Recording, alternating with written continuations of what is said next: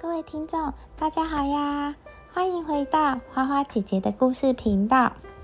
迪士尼里面有一只身体蓝蓝的、还会飞翔的一个动物，你们有猜到它是什么吗？它就是小飞象。它有着大大的耳朵，非常的软萌可爱。那你们能想象，在海底有一种章鱼，它也有一双大大的耳朵哟。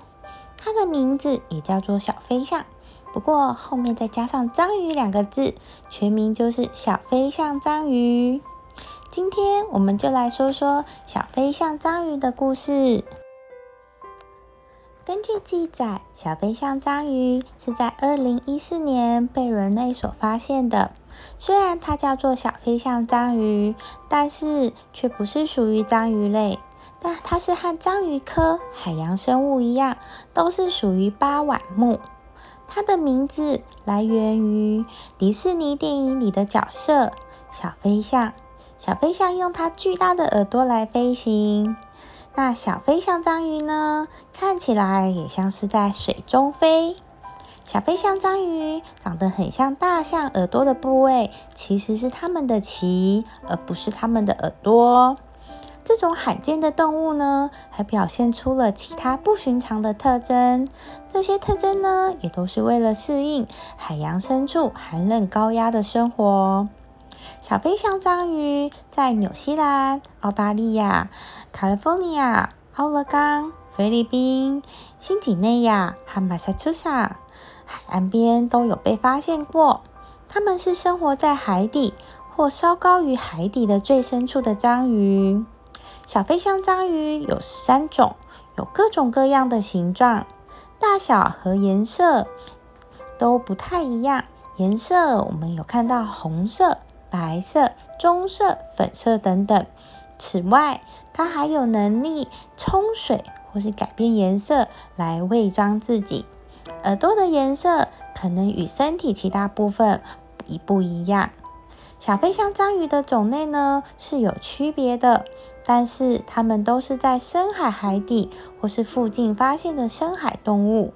所有的小飞象章鱼都有着伞形的特征，这是由于呢，它们的触须之间有蹼，而且它们都有像耳朵一样的鳍来推动自己在水中前进。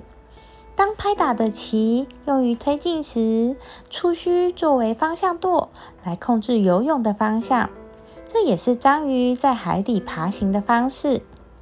与体型庞大的海洋生物相比，小飞象章鱼的体型非常小，大约是在二十公分左右，像是一个小玩偶一样。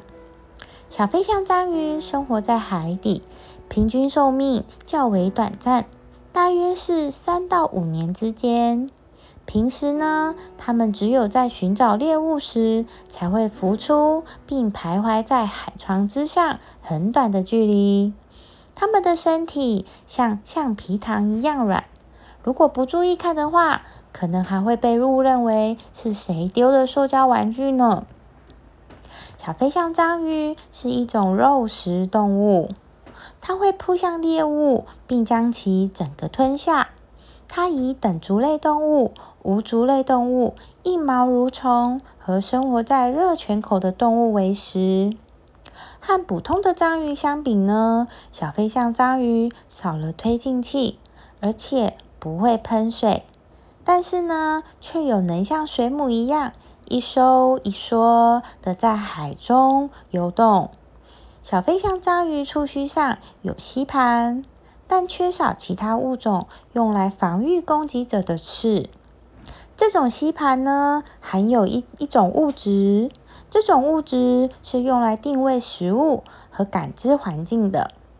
小飞象章鱼的体型虽然不大，没有其他深海生物那样强大的战斗力，但是却拥有非常强的消化系统，还能通过自身发光器去吸引甲壳类动物。